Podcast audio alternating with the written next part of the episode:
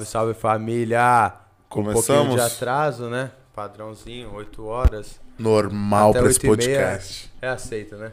Ah, tá, até que foi um dia mais tranquilo, 8h20, só 10. É, ué. Beleza. Salve, salve, Godinho. Ótima semana pra nós Suave, aí, pra todos vocês que estão assistindo. Começando. Nosso e aí, seja Pedrão? muito bem-vindo. Salve, gente. Tranquilidade, irmão? Prazer. Tudo bem, Pedro? Como você tá? Obrigado. Também aqui. Pedro Tostes. Isso. Falei certo? Eu, eu falo tostes, mas não Tostes, e tostes. né? É que você tá carioca, né? Carioca, aí não. Todo carioca que a gente recebeu aqui foi resenha. né? É, foi resenha. Foi maneira. Acho que é do carioca ser resenha. É, ué, tá no povo. E eu nem sabia que tu era carioca, pô. Fui descobrir agora há pouco. Tá vendo? Os caras chegam aqui e já, os caras começam a descobrir coisas da gente. É, ué. É, mas é essa a ideia, né? A ideia é que seja um papo que a gente descubra coisas sobre você mesmo. Mas E chega aí, lá. carioca mora em São Paulo há quanto tempo? 20 anos já que eu tô em São Paulo. Vim pra cá 20 anos, metade da minha vida. Tô com 40, vim pra cá em 2001. Tô já pa- paulista. Já praticamente paulista, né? Tem uma vida aqui. Mas não perdeu o sotaque, não. Não, também burro velho não aprende caminho novo, né? Não tem... já vim com 20 anos, não ia perder meu sotaque. Pra que perder esse charme todo? É, ué. Já que ganhou, né? Né? Já, já nasci assim charmoso. E o que Caraca, te trouxe até São Paulo, irmão? Como foi essa história? Quer dizer, como, onde você cresceu no Rio? Como começou a sua história, irmão? Cara, eu nasci e cresci no Rio de Janeiro, ali na, no Jardim Botânico. Né? Olha. É, estudei durante a minha vida inteira né, da escola lá no Colégio de Aplicação da Federal do Rio de Janeiro, Aham. aluno do CAP. Né? Lá cresci, né? comecei a descobrir meus caminhos. Com 11, 12 anos eu entrei pela poesia, comecei a enveredar pela poesia. Com 15, entrei num sarau de. É, entrei num- numa antologia de poetas do bairro para participar com 15 anos de idade. Lancei um livro na antologia, participei na antologia. Comecei a colar nos saraus do Rio de Janeiro, conhecer as turmas de lá, né? Colar no pessoal do Terça Conversa no Café, o pessoal do CEP 20 mil, né? Fazendo zine, jovem, né? Fazendo zine, vendendo nos saraus, vendendo nos rolês. E aí, quando eu estava mesmo com 20 anos, eu vim para São Paulo, né? Tinha, vim fazer uma feira aqui, a Feira da Pompeia, Ah, que maneiro. participando do espaço é, Plínio Marcos, né? Que tem ali o pessoal da Benedito Calixto. Eu fui Pode chamado crer. lá para participar do palco e me apresentando lá, conheci um pessoal daqui, né? Logo saindo do palco, o pessoal me chamou para participar de um sarau. Eu já achei aquilo meio estranho, né? Porque, pô, dois mil e pouco, um monte de jovem fazendo sarau, eu já achei aquilo meio estranho, meio diferente, né? Da minha experiência. que via sempre sarau como uma coisa formal. E de repente eu fui no sarau daquela galera e vim. E tipo, era um sarau num barzinho na Pompeia. E quando eu vi, tinha um monte de gente, de público, plateia assistindo, vendo. E eu fiquei impressionado, porque na minha vivência de Rio de Janeiro Já não tinha isso toda não essa cultura. Geralmente sarau era uma coisa com meia dúzia de poetas e olhe lá, Sim. saca? E, e, né? E, e todo mundo querendo falar, não tinha gente para assistir. E o pessoal pagando para entrar. Isso foi uma coisa que me deixou besta. Eu falei, oxe, cinco Cara, conto na nego entrada. Eu vi assim, bati o olho, tinha um monte de gente. Falei, nossa, esse negócio aqui deve estar virando até um troco, né? Os caras conseguiram juntar um público, tem plateia. Eu achei isso bem, bem maravilhoso assim de São Paulo, né? E naquele ano eu decidi, não, eu vou, vou meter o louco, vou para São Paulo, saca? Prestei para USP, né? Ah, Entrei na maneiro. USP na época e comecei a circular no sarau de São Paulo. Comecei a entrar na cena de São Paulo, né? Nos, primeiro nos saraus da faculdade, ali da USP. Depois Que também pro- promovem vários, bastante- sim. Tinha bastante encontro, assim, literário, né? E fui também começando a conhecer os saraus de São Paulo, né? O sarau de periferia, começar a colar nos movimentos, né? Com 20 e poucos anos, 21, 22, eu lancei meu primeiro livro, Olha. o mínimo, que era um livro de bolso. Né? Na época, rodei 3 mil exemplares. Né? Comecei a vender nos ônibus, nas ruas, fazendo intervenção. Isso de forma independente. De forma independente. Total, de né? forma independente. Fazendo, eu lancei com uma editora pequena, mas banquei a edição, banquei a tiragem e fui eu mesmo pra rua, começar a vender de mão em mão. Né? Quando eu comecei a entrar na poesia de rua, né? Comecei a colar, vender poesia na rua aqui em São Paulo, no MASP, lá ali no, na Augusta, no, no Unibanco, né? nos espaços, no centro, no Museu da Língua Portuguesa.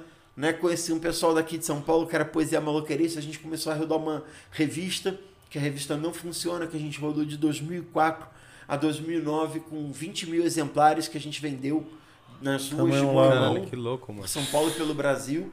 Né, um projeto bacana que a gente fez de difusão. Publicamos mais de 400 autores vivos, né, de autores contemporâneos presentes na cena. Né, divulgamos muita gente boa, nova. Né, primeiras publicações de gente como Angélica Freita, Lubi Prates, gente potente assim da literatura que a gente teve por aí. Gente boa que já vinha fazendo como Marcelino Freire, Glauco Matoso colocou a gente. E assim eu comecei a fazer minha história como poeta, como produtor cultural em São Paulo, fazendo eventos. A gente fazia sarau também, fiz os meus saraus aqui também. Chegamos a ter mais de 300 pessoas no nosso sarau aqui em Pinheiros em meados de 2005, 2006. Era o Caimal, Centro de Ação Informal. Fizemos SESC, circuito SESC de interior, tivemos oportunidade. Acha que até hoje tem bastante nessa, Tem. essa, essa coisa de sarau, de Tem, arte, de São modo Paulo- geral, né? São Paulo é muito rica nessa parte de sarau, Sim. de cultura, né? E pra mim isso é muito importante, né? E por isso fui ficando em São Paulo também, porque São Paulo foi se abrindo, foi abrindo as Sim. portas, eu fui conseguindo produzir, realizar coisas, né? Aí comecei, fui trabalhar em, em livraria, em editora, fazendo meu trajeto, né? E hoje sigo produzindo literatura de forma independente, colando nos saraus, produzindo coisas, apresentando, levando textos, né? Consigo hoje com alguma est- estrutura que São Paulo me permite, sabe? Às vezes até tanto de apoio. Meu último livro teve apoio da prefeitura para ser publicado. Ah, que bacana. Então, Ah, a gente vai conseguindo né, criar meios de sobreviver e de fazer. E por isso eu fui acabando ficando em São Paulo. São Paulo me foi muito generosa, uma cidade que me acolheu, me recebeu, eu tive a oportunidade de fazer e realizar as coisas que eu gosto aqui. E sou feliz nesse sentido, muito grato a São Paulo. Nossa, que maneiro, porque é, é, é, é, você não é o primeiro artista, né? A gente já teve a opção de um. O pessoal do Rio que veio e falou que realmente é, atores, né? Que é diferente o cenário carioca e o cenário cenário paulista, principalmente pra, né? é, cultura, né? Que tem incentivo do governo e tudo. E maneiro, né? Saber que, tipo assim, isso já vem desde 2000, né? Já, já tem É que iniciativas perguntar, como é que Era o ajudam. país nesse, nessa época, você falou que era 2001 que você veio pra cá. Eu vim para 2001 aqui, para São A Paulo. gente tá falando de um começo de governo Lula? Antes até, né? Eu vim para cá, eu vi o Lula ser eleito já morando tava aqui São Morando aqui em Paulo, São Paulo. exatamente. O Lula é eleito em 2002 para 2003, né? Ele assumiu mesmo em 2003. Né, Eu já estava aqui, eu já votei no Lula aqui com o título de São Paulo, Boa. né? Sempre foi apegado à política? Apegado ao que eu digo assim, fez questão de trazer o título pra cá. É, eu sou uma Tá, pessoa... tem gente que larga, né? eu Tem se- gente eu que se- deixa eu, lá. eu sempre fui uma pessoa muito ativa politicamente, assim. Sim. Né? Na juventude, lá no Rio de Janeiro, eu frequentei o movimento secundarista. Hum. Eu militei nos secundaristas desde, desde a época depois do impeachment do Collor, a gente começou. Acompanhei, a- atazanei a vida do Fernando Henrique durante quase os dois governos Os dois, inteiro os oito anos de os mandato. outros anos de Fernando Henrique lá, como participando de congresso da AMES, da UMES, todo o movimento secundarista a gente teve, tive a oportunidade de conhecer, ter uma vivência, uma formação política muito Ah, interessante, né? Em termos de, de vivência, de experiência e que acabei levando também para a poesia, em termos de visão de militância, de visão de realização, de capacidade de organização, né? De criação de espaços, né? De, eu, eu encaro a poesia de forma como uma certa militância mesmo. Sim. Né? Uma, militância uma maneira de protestar, de. de... Exatamente. Né, e mesmo, mesmo uh, quando eu falo militância, não é só uma forma de protesto, mas como uma prática política, né? Como uma forma de realização. Né? Porque a militância, ela não é só o, o, o, o, pensamento, não é só a estruturação do, de um pensar, mas é de uma prática política, uma prática cotidiana. Né? E na poesia eu realizo essa prática, que é a prática o quê? de criar espaços para literatura, de socializar, formar leitores saca? Acreditar no poder transformação, transformador da literatura e da palavra, acreditar que trazendo as pessoas para a literatura, trazendo para a poesia, trazendo para a palavra, Sim. eu trago também para o pensamento crítico, eu tiro de perto do obscurantismo, eu tiro do campo da ignorância, do atraso, né? E hoje, no Brasil de 2020, de Brasil 21, a gente vê o quanto esse campo simbólico ele é importante na disputa política saca? O quanto a gente perdeu esse campo simbólico nos últimos anos e o quanto ele tem feito falta, o quanto a gente está vendo tendo que lidar com graus de alienação absurdos, com pessoas que, não, que estão completamente embotadas na sua sensibilidade, incapazes de perceber uma realidade fora daqueles vídeos que elas acompanham, daqueles canais de sempre que só reforçam as mesmas visões, né? Então, é, a militância ela, é, ela é um espaço de construção, de prática.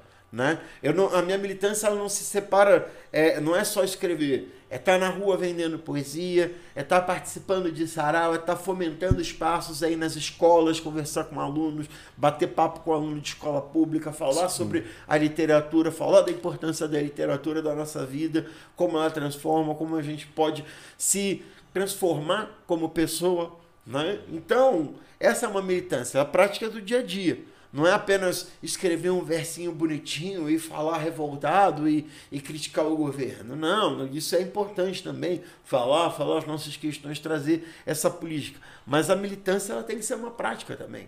Não só ideias. Militância só com ideias. Não sai do papel. Não tem resultado. Sim. E, e agora você falou num ponto que eu, que eu sempre fui muito curioso, né? Eu, eu fiquei na escola pública, eu não lembro da gente ter literatura. A gente é língua portuguesa. Não, não tinha, é. eu, eu, pelo menos, escola pública, não tinha uma matéria específica, né? Filosofia. Né? Filosofia, mas não, não. não tem nada. Não, imagino que não tem nada a ver. Literatura realmente é uma matéria que teria que ser até que específica. Sim. E é muito. É isso. Você tem. Você já tem isso. Você já tem um ensino de português que é gramatizante, né? Sim. Que puxa para gramática. Só. A literatura muitas vezes dentro da visão tradicional da escola pública, ela é vista como um acessório para gramatizar, né? um Sim. acessório de letramento gramatizante. Então você pega, você, você consegue destruir o gosto pela literatura, porque você Sim. pega um texto e aí você faz o que? Análise sintática. Você está de sacanagem com a cara do, da literatura, né? Você vai pegar um texto de, de, de, literatura, um texto que deveria ter prazer, e aí você de vai ler. torturar o seu aluno fazendo uma análise sintática do texto literário. Você quer que ele odeie. Você não quer que ele goste de literatura, né? Você quer que ele tome a versão. Uhum. Então é isso, você não tem uma visão é, de letramento, você não tem profissionais que são formados pensando em ensinar literatura, eles têm que ser formados pensando em ensinar língua e literatura ao mesmo tempo. Então, você muitas vezes vai ter uma formação deficitária dentro da área de literatura, uma formação literária que é, separa o aluno da literatura em vez de aproximar, que o, o torna distante, né, que, que, empurra muitas vezes clássicos de uma forma crítica, de uma forma Sim. sem acompanhamento. Não, eu não estou dizendo aqui que eu sou contra o ensino de clássicos, o ensino e o domínio dos clássicos é importante também na escola para o jovem, mas você tem que contextualizar, você tem que ter um trabalho para apresentar, você tem que fazer uma escala, você tem que também trazer muitas outras coisas, você tem que fazer um, uma trajetória de letramento. Não dá para você simplesmente chegar e tacar na cabeça, na, na, na, na, cabeça de um jovem de 12 anos que nunca leu nada, um uns carros murro, um memória apóstolo. Porque era isso que fiz é. fazer. Eu vou é falar isso. por aí. É. Que era isso, que você olhava tipo, peraí, eu não tenho nem preparo pra isso, tá ligado? Não, tipo, é isso, você tem que ter uma escala de letramento, você tem que entender que clássico, que texto para cada uhum. idade, é, para também não, não hoje em dia só cercar de clássico, mas proporcionar outras experiências de letramento que tenham um menor coeficiente de deslocamento para esse jovem. Então, Sim. livros que sejam mais próximos da realidade dele, que falem de realidades próximas a dele. Então, você pode trazer autores contemporâneos, periféricos, você pode trazer outras formas de literatura não canônica para a sala de aula no processo de, de, de letramento. E tudo isso enriquece. Se você tiver um trabalho direcionado a isso. Só que, infelizmente, hoje no Brasil não há. Não há um pensamento, e cada vez há menos. Né? Você vai ver a nova, a, o novo LDB, o novo projeto de lei de, de, formação de segundo grau desse governo, cada vez mais exclui, exclui. o ensino de literatura. Literatura não está mais disponível para o terceiro ano. Então, quer dizer, o, o projeto é cada vez mais tirar o letramento. Por quê? Como eu disse, para mim é muito nítido a batalha pelo conhecimento. O livro, ele é aliado do conhecimento, a literatura Isso é aliada do conhecimento. E para quem está querendo implantar o fascismo, nada mais perigoso do que o conhecimento. A gente está vendo isso. Né? Nós estamos lidando diariamente com como o conhecimento tem sido atacado né, constantemente destruído no Brasil. Por quê? Porque o conhecimento é inimigo do fascismo. Ah, não é interessante para o governo. Exatamente. Não é interessante para o projeto fascista que a gente tem visto crescer Sim. no Brasil já há alguns força. anos. Que não. A gente tem, tem que deixar bem claro assim também, isso, a gente tem que pensar, ver que o pensamento fascista que vem crescendo no Brasil, ele não se resume ao presidente, saca? Que não vou dizer nome porque não merece ser citado, mas todos Você sabemos, sabe quem? né? Mas a gente vê um, um, um, um crescimento do pensamento fascista vindo em vários setores sutis, sutilmente um discurso fascista da nossa sociedade há pelo menos uns 10, 15 anos vem crescendo. Sim. Você vem um discurso de silenciamento, um discurso, um discurso de ordem, né? Lá no Rio de Janeiro nós tivemos aqueles choques de ordem, Aham. saca? Eu tive meus livros tomados numa feira de livros na, na, na Flip em Sério? 2009, Isso aconteceu? nesse período durante 2009 durante a Flip, durante justamente esses ciclos de choques de ordem, alguém achou de bom tom que poderia reprimir os poetas de rua na Flip, numa festa literária. Não preciso dizer que pegou mal pra caramba pra eles tomar os livros de um poeta dentro da feira. Né? Então veio prefeitura, claro que eles nunca vão fazer com os braços deles, arrumaram lá dois fiscais da prefeitura, tomaram meus livros. Naquela mesma época também em Porto Alegre, uma colega Thelma Scherer teve sua performance reprimida pela polícia na Feira de Livro de Porto Alegre. Ou seja, já vem vindo um pensamento fascista de ordem, de choque de ordem, de é, lá no Rio de Janeiro aqueles é, da, da, da- que tinha na favela, aqueles postos de fala da O favela. PP. O PP, É. pacificador, unidade pacificadora, né? Quando que a polícia pacificou, né? Aqui no Brasil, infelizmente, não, não sou essencialmente contra a polícia, nada contra os digníssimos policiais que cumprem o seu trabalho com honestidade, mas a estrutura policialística no Brasil é uma estrutura de repressão. Não é uma estrutura de proteção, não é uma estrutura de civilização, não é uma estrutura de pacificação. Sim. Nunca a polícia brasileira foi pacificadora. A polícia militar é uma polícia militar, Militar, ela é uma é. polícia de guerra, de ataque, de repressão. O nome diz isso. Né? Quando se fala em desmilitarização da polícia, se fala assim, justamente mudar a lógica norteadora dessa polícia e não extinguir Aham. né? É um, é um dos, um dos grandes é, espantalhos que a direita cria, né? Dizer que é, falar em fim da polícia militar é acabar com a polícia. Ah, então quem vai te proteger o Batman? Não, uma nova polícia, uma nova polícia civilizada, uma nova polícia inteligente, uma nova polícia que pesquisa antes de atirar, né? É só Total. isso que eu quero. Nada, nada, nada fora do normal. Uma, uma, uma polícia que pode, que efetivamente combate o crime, porque nós não temos no Brasil um combate ao crime. Né? O que temos em geral é muito uma polícia conivente com crime. As, as atividades criminosas ocorrem com conivência de setores policiais. Não toda a polícia, mas setores policiais. Né? É uma realidade que a gente vive. Isso, isso ocorreu em 2009? 2009, né? Porque a Felipe é uma festa, é uma festa conhecida, né? Internacional, né? sim. Festa Na época internacional foi, de É em Paraty, não é? Paraty, Paraty. Caraca? Lá na mano. Flip, Festa Literária de Paraty. Foi, na época repercutiu, saiu em vários Que é uma festa, con- jornais. é uma, uma festa conhecida. Sim, É, sim. No, no meio. Repercutiu mal, pegou mal, saiu no jornal, saiu foto minha com auto de apreensão nos jornais, tudo. E eles acabaram tendo que recuar naturalmente. Uhum. Mas é isso, vocês. Veja como certos coisas Modus tão- tiveram que ser negociados. Certas Sim. liberdades elas tiveram que ser negociadas nos últimos anos. Que não teria que Liberdades ser. que não teriam que ser negociadas. Como é que eu tenho que, em plena restituída, uma, um, um- Uma um regime democrática, né? Porque teoricamente nós restituímos uma democracia em 89, restituída uma democracia, como é que é possível que eu tenha que, tipo, ser, tenha que negociar o direito de, De... de vender poesia na rua? Na rua. Não, é poesia, não. Na Tá falando rua. de droga, não né? era- falando de- exatamente. Eu não, não tava dentro da tenda da Flip, eu não tava dentro do, do- da mesa de bate-papo, não tava atrapalhando, não tava no espaço privado, não tava dentro de uma loja. Eu não entrei na, lo- na loja de souvenir oficial da Flip, saca? Eu tava ali na rua, no, bar, saca? Então, é, isso, isso já é um cenário que a gente tem visto, cada vez mais é isso. De- Dentro desses dos pro- programas policialescos, do pensamento policial, a gente tem visto essa sanção do fascismo. E a gente tem que combater esse fascismo, não apenas no, no campo legal, que nós precisamos urgentemente combater esse fascismo legalmente, nós precisamos dar limites legais a esse fascismo, mas precisamos combater no campo simbólico, no campo do conhecimento. A gente tem que trazer as pessoas de novo para o conhecimento, de novo para o campo progressista. Sim. Nó- Nós, não era uma surra assim 20 anos atrás. Há 20 anos atrás as pessoas não tinham orgulho de ser fascista. As pessoas não, não, não batiam no peito falando quanto elas eram retrógradas, quanto elas não gostam de arte, quanto elas não gostam de cultura. As pessoas não ficavam dizendo por aí que a universidade era um de badoneiro e maconheiro. Saca? As pessoas tinham respeito pela universidade, as pessoas tinham respeito pelo conhecimento. E isso se perdeu na nossa sociedade. Que horas que a gente se perdeu, mano? Você consegue enxergar isso? Olha, é, é difícil, porque eu acho que houve um processo lento aí de sequestro, né?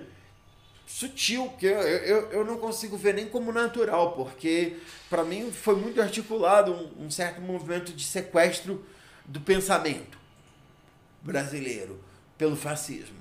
Né? O quanto eles pegaram um certo, um certo sentimento de incômodo com certos crescimentos de pautas progressistas, né? então as pautas LGBT, as pautas negras, eles conseguiram pegar essa amálgama dessa insatisfação, Sim. saca? E, e bombardear isso com uma série de mentiras, criando um paradigma, criando um universo paralelo Hoje nós temos uma parcela substancial da população brasileira vivendo num mundo paralelo.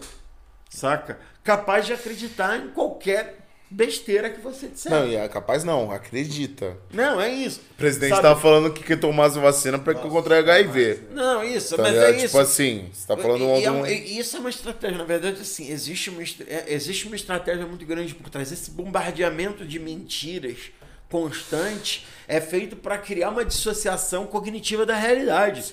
Para criar naquele público é uma sensação de que nada mais é confiável.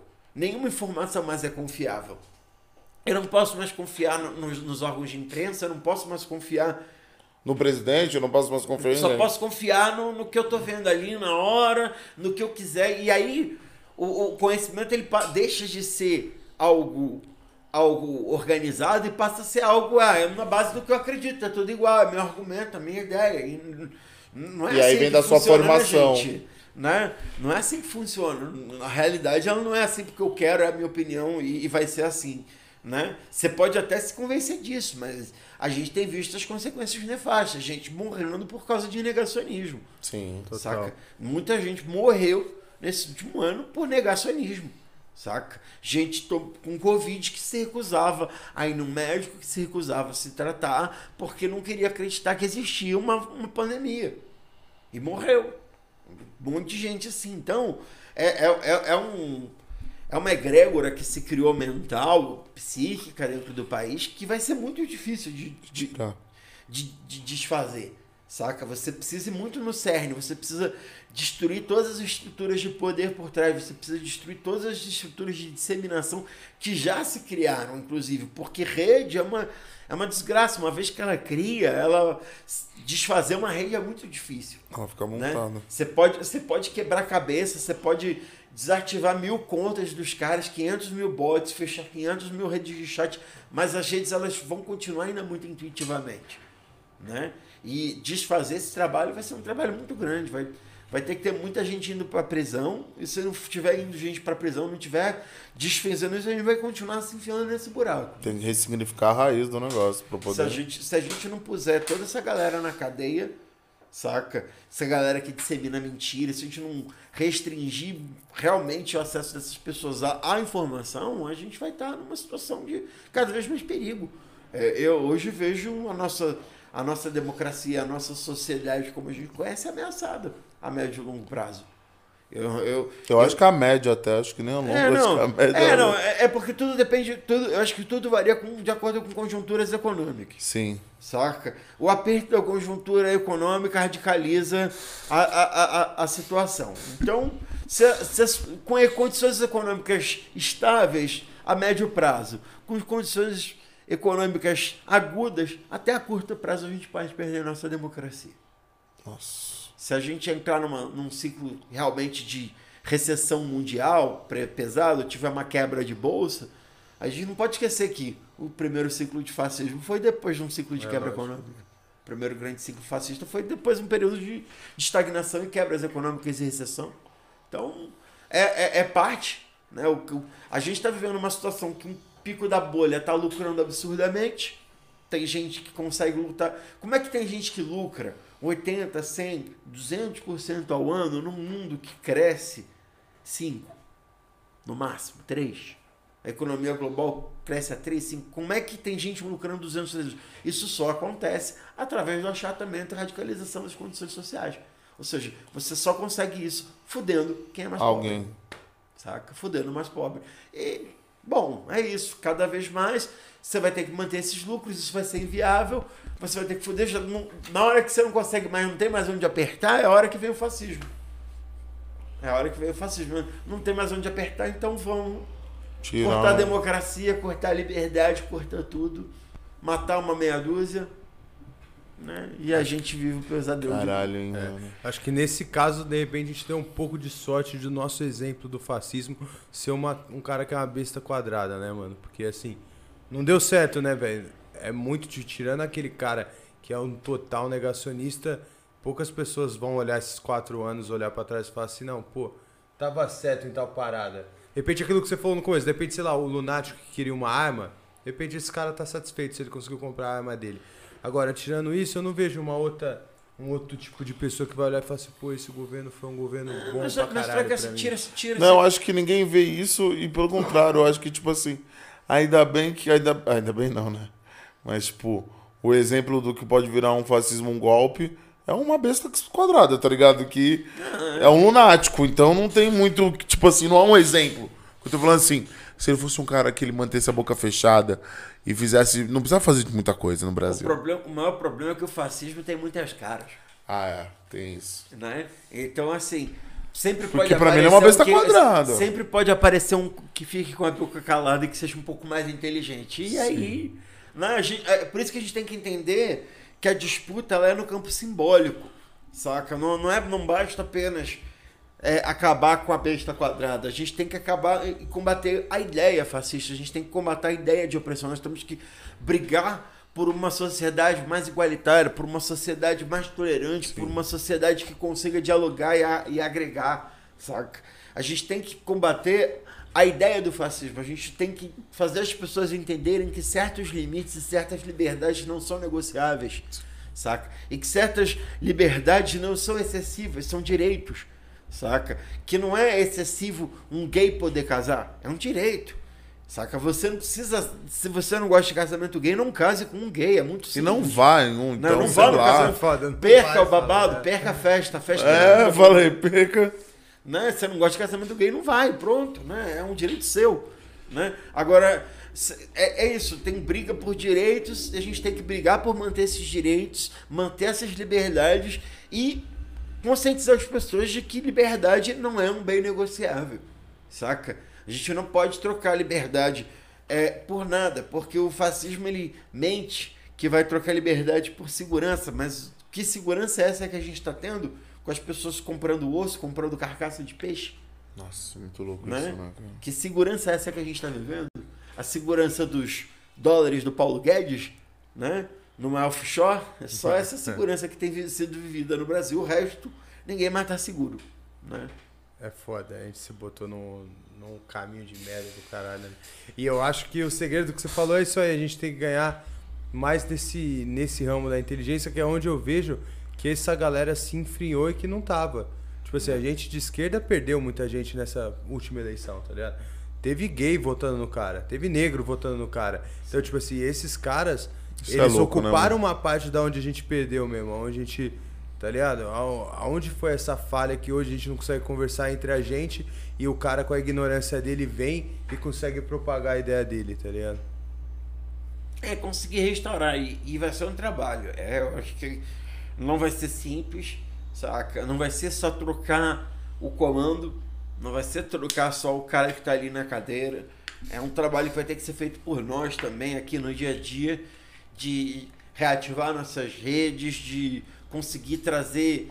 Porque em um momento a gente tem que acreditar que isso vai ser desfeito. Uma vez que estiver desfeito e que acaba a influência, a gente tem que criar novos polos e trazer essas pessoas de volta para um polo razoável, para o polo da razão, para o polo da democracia, para o polo do respeito.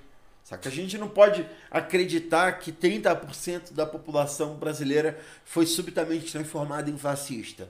Saca? O fascismo é forte, ele é sedutor, mas se você conseguir mostrar para as pessoas o quanto ele é cruel, o quanto ele é vil, o quanto ele é desumano, a gente consegue trazer de novo as pessoas para o campo da razoabilidade. Elas estão ali tomadas por pequenas ideias fascistas, por pequenos scripts fascistas sendo repetidos, mas a gente pode desprogramar com cultura, com acesso, com diálogo, com conversa, com livro, com literatura, com prazer, com samba.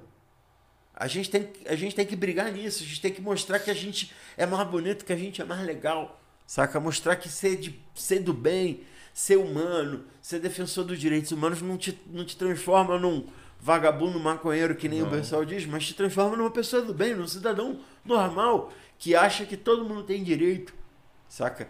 Que o direito penal não é feito só para defender o rico, mas também o pobre, né? Porque aí a pessoa fala, ah, defendendo o direito de vagabundo, defendendo, mas meu amigo, vamos ser honestos, quem é que sai impune nesse país é só quem tem dinheiro. Mesmo, mesmo bandido, para sair impune, mesmo traficante tem que ter dinheiro.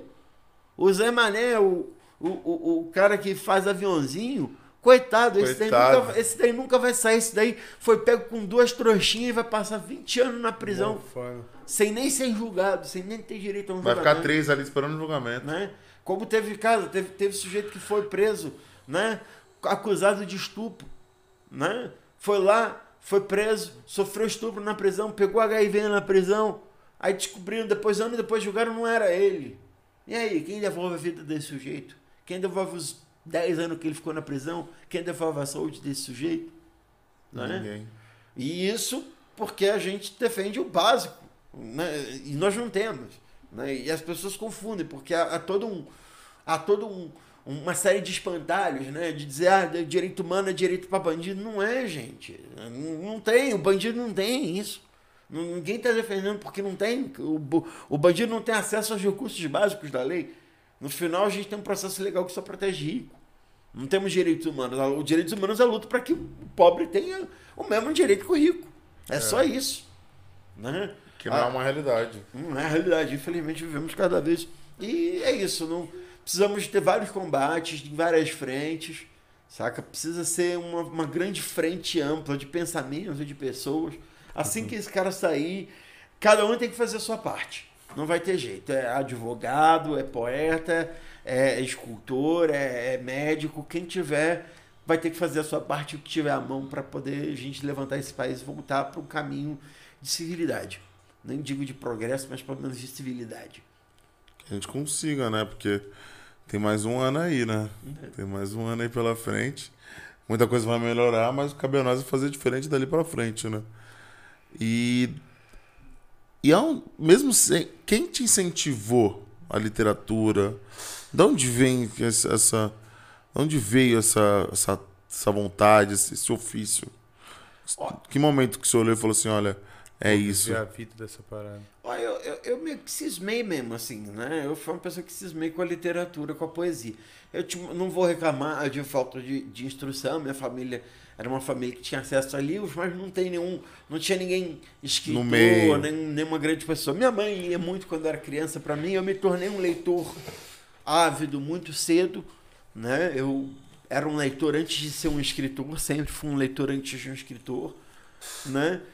E quando entrei na juventude, eu dei para escrever verso, só que eu resolvi que eu ia fazer poema e sei lá, não era muito normal, mas eu cismei, né? E, e às vezes quando a gente cisma com as coisas, a gente vai indo, né? Sim. E quando foi, e como eu disse, é, não tive muita oposição. Como ninguém disse não, eu fui seguindo fazendo. E como foi acontecendo, eu fui seguindo. e quando eu vi, eu já estava com a literatura até o pescoço. Minha vida já estava dedicada à literatura. A gente não percebe, não. Quando a gente vê, a gente já está com 30 anos, dois livros publicados, sacou? E, e tipo, fazendo projeto e, e, vivendo e viajando o país fazendo literatura. Que bacana, cara. Né? Meio que assim, quando você percebe, você já fez. Você já estava lá. Quando você veio para São Paulo fazer faculdade, era curso do quê? Eu entrei no curso de psicologia inicialmente, né? Não cheguei a concluir, mas entrei no curso de psicologia. Sabe-se lá por quê? Porque eu sou maluco mesmo, né? Provavelmente. cismado. Mas fui, fiz alguns anos lá, não, acabei não conseguindo concluir por conta da vida mesmo, que eu tive aqui em São Paulo de trabalho. O curso era integral, não deu para conciliar com a minha rotina de trabalho aqui nos primeiros anos, até me firmar, né? Então acabei não conseguindo concluir. Pode crer. Mas estamos aí, né? Estamos sobrevivendo. É, ué, se ficou até hoje é porque arrumou É. um rumo, né, mano? Deu certo, É, né? ué. E esse é o livro, o seu último livro lançado, Esse é Pedro? o meu livro mais recente, Na Casa Mata de Si, né? Lancei ele em 2018 com apoio da Prefeitura de São Paulo, com edital de publicação de livros. Né? Ele também é audiolivro, tem disponível para quem quiser ouvir. Vocês que estão ouvintes aqui da, do podcast também podem ir lá no soundcloud, soundcloud.com barra Na Casa Mata de Si, né? E ouvir o livro também, tem a versão integral em áudio lá para quem quiser ouvir. E é isso, né? Um projeto bacana que eu tive o prazer de desenvolver. É o meu livro mais recente. Um livro que fala muito desse momento político do Brasil, fala muito do que a gente tem vivido. Esse né? livro foi publicado quando, Pedro? Foi em 2018, 2018. às vésperas do. No ano do... É, foi um, a- a- a- há poucos dias da eleição do Dito Cujo. Né? Já nesse, nesse país pós-golpe, né? já escrito nesse país pós-golpe, vivendo né? esse processo de, de descida. E como Não é que- funcionou isso pra você ter o apoio da prefeitura pra lançar um livro? Ah, teve um edital na Achei época. Né? interessante pra caralho isso, mano. Teve Ainda um mais edital, por ser né? um livro até contra a própria É. prefeitura, né? É, pessoalmente, não, não, Não, não, não é pessoalmente com a prefeitura, mas tipo, por é ser um livro pessoalmente contra, o contra, sistema. Contra o fascismo, contra o sistema. né? Mas, bom, é, abriu-se um edital, né?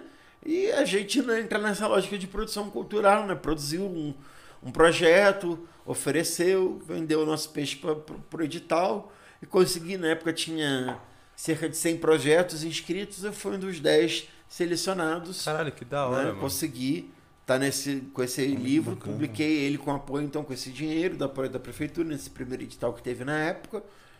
E consegui, mantive, já vendi 1.700 exemplares desde então, né? Nas ruas, mais de um ano mais ou menos parado, né? Por causa da pandemia, não Hum, consegui deve estar mais ter, na rua vendendo. Então, assim, eu vendi os 1.700 em praticamente um ano e meio, né? Vamos dizer. Sim. Aí agora estou nos últimos exemplares lá em casa, segurando os últimos 300, esperando a retomada para poder voltar a Pra vender, voltar pra rua. voltar à militância e ver se a gente consegue né, evitar que essa, essa tragédia siga se, Se consumando repita. nesse país, né? Bacana. E você sentiu ele, que você falou da parada da retomada, né? Ficou um tempo sem sair pra vender os livros. Em compensação, sentiu a rapaziada ouvindo eles em formato de áudio? Sim, o pessoal ouve bastante, o pessoal dá muito retorno, sempre pega. As edições digital também, ele tem online também na, Aham. na internet para quem quiser ler, né? Então, o pessoal ouve, é bem bacana, tem um retorno. Essa parte do audiolivro deu bastante retorno, saiu matéria na época no Estadão também, falando dos, dos audiolivros. Esse livro foi citado, o trabalho foi citado, né? Como um projeto, como parte de.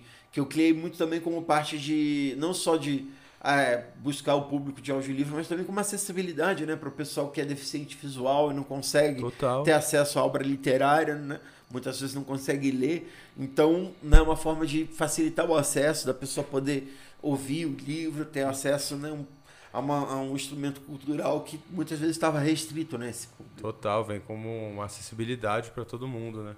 Você crê que essa é uma nova forma de consumo que tende a, a ser mais consumida? Você ouve livro, mano?